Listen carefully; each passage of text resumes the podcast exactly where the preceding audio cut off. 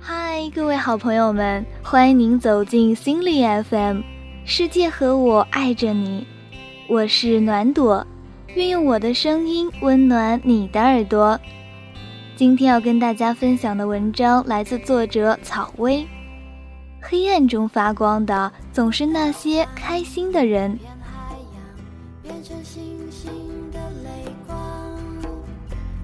下了一抹斜阳贴在你泛黄的布上，我吹起一阵白雪，在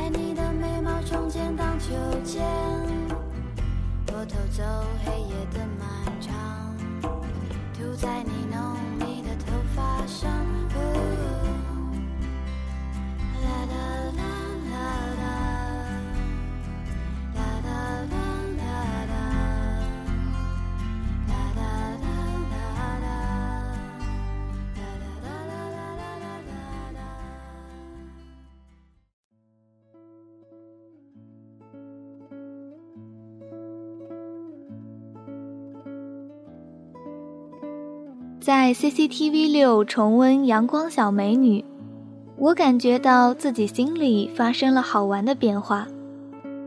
几年前初看的时候，最喜欢的情节是一家人在选美舞台上肆意跳舞，对一切世俗规则说“去他的”。而现在我最喜欢的是小美女奥利弗问她的舅舅：“你为什么不开心？”要知道，那个人刚刚情场失意，事业受打击，自杀还未遂，失败中的失败。可奥利弗觉得，难道这样你就不开心了吗？他提出的这个问题，像他扎巴的大眼睛一样，具有治愈效果。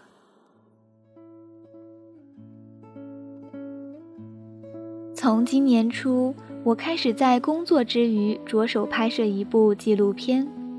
我想记下的是我身边那些最开心的人，他们真是些最杰出的人类，一样活在这个不怎么样的世界，清醒和快乐兼而有之，这让我很感兴趣。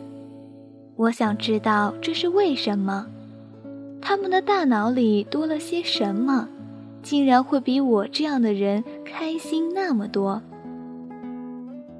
我委托摄影机去探究答案，观察而得出的结论是：这些人有一个共性，都活得非常明确。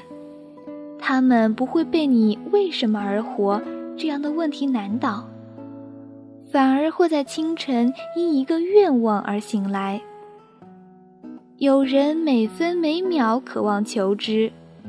有人居无定所，半生在路上不断寻求自我超越；有人致力于改变一个传统行业的环境。相比于那些愿望，一生实在太短暂了。所以，对于寂寞和恐慌，根本没有太多时间理会，不战而胜。那种投入生活的自信、坦然和迫不及待。就是开心了吧？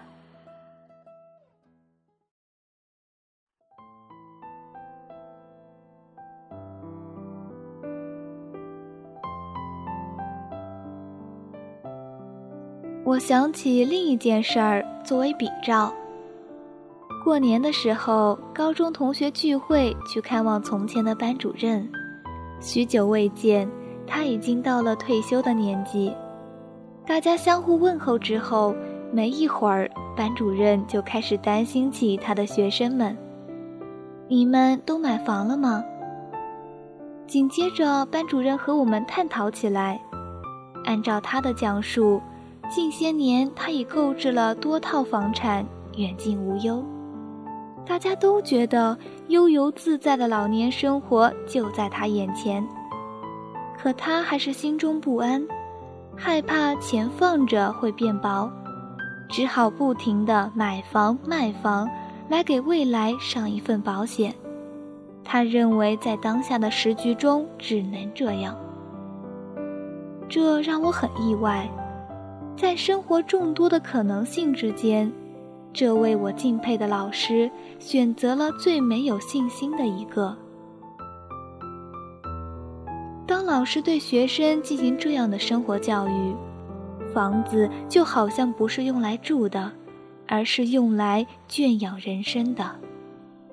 我们被他困住了，他在大小聚会中无数次被人谈论，好像是大家唯一的指望和信仰。作为长期租房的人，我自觉没什么发言的机会，仅听别人在聊。我就觉得枯燥难耐。我看到那么多人把买一个鸽子窝当做自己最好的故事，于是我，一个地地道道的无产者，产生了一种不可思议的优越感。我有点儿同情他们。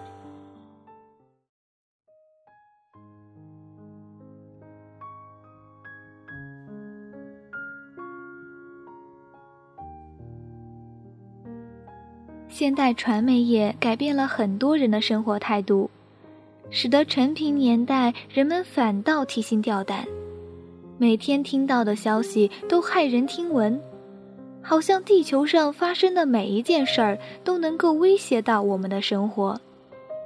今天政策调整啦，明天股市崩盘啦，万事不确定，万事都求稳，除了体重。不能犯错，不仅是国家领导的做事准则，也成了一门平日生活最重要的学问。这学问讲的是，不要让那些潜伏着的危机冒头，摆平他们，在追求你所想要追求的。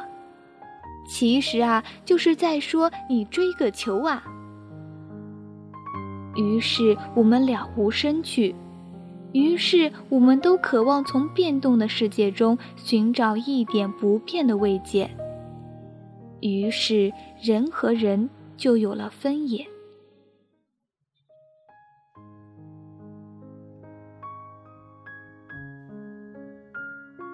我们多数人大半辈子的命题是解决安全感，不断尝试各种途径，让未来稳妥一点。所以只能贴合着社会的脉搏。在一个巨变的过程中，我们可能生活在一个时代的排泄物里，从粪到翔。实际上，生活没什么变化，可总有那么一些人省却了这些繁琐的前奏，直奔愿望而行动。只有他们穿着旧衣服，拿着一本书，陷入沉思。觉得自己在逼近真理，觉得自己比煤老板牛逼得多。你知道区别在哪儿吗？你不屑一顾的，他们真当事儿；而你觉得天大的事儿，在他们看来又没啥。价值排序不同，你虽然反感这个社会，但你心里听命于他，而那些人。他们的喜乐常常不同于这个社会，他们把开心的机会攥在手里。负面传播的时代，混沌的欲望丛林，一个清醒而开心的人，与众不同的像块宝藏，在暗淡的人群中发出光芒。我盼望着能在最黑暗的地方与这些发光体碰面。这样一来，他们的故事也许能反射到更远的地方。如果你认识这样的人，欢迎向我推荐。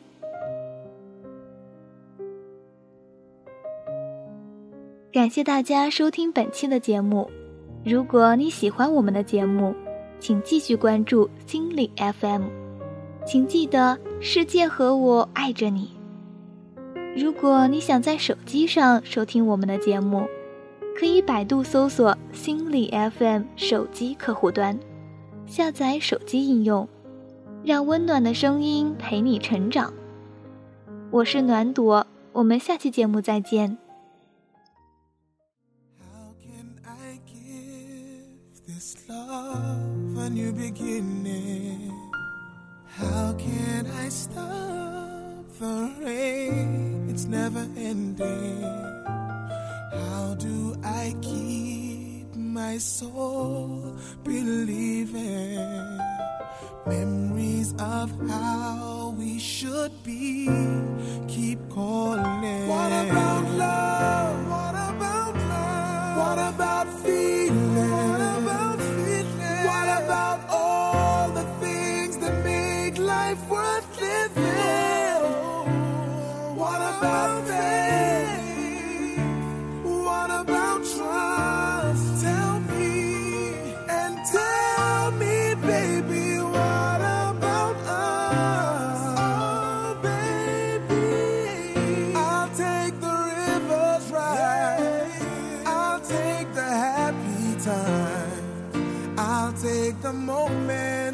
of disaster.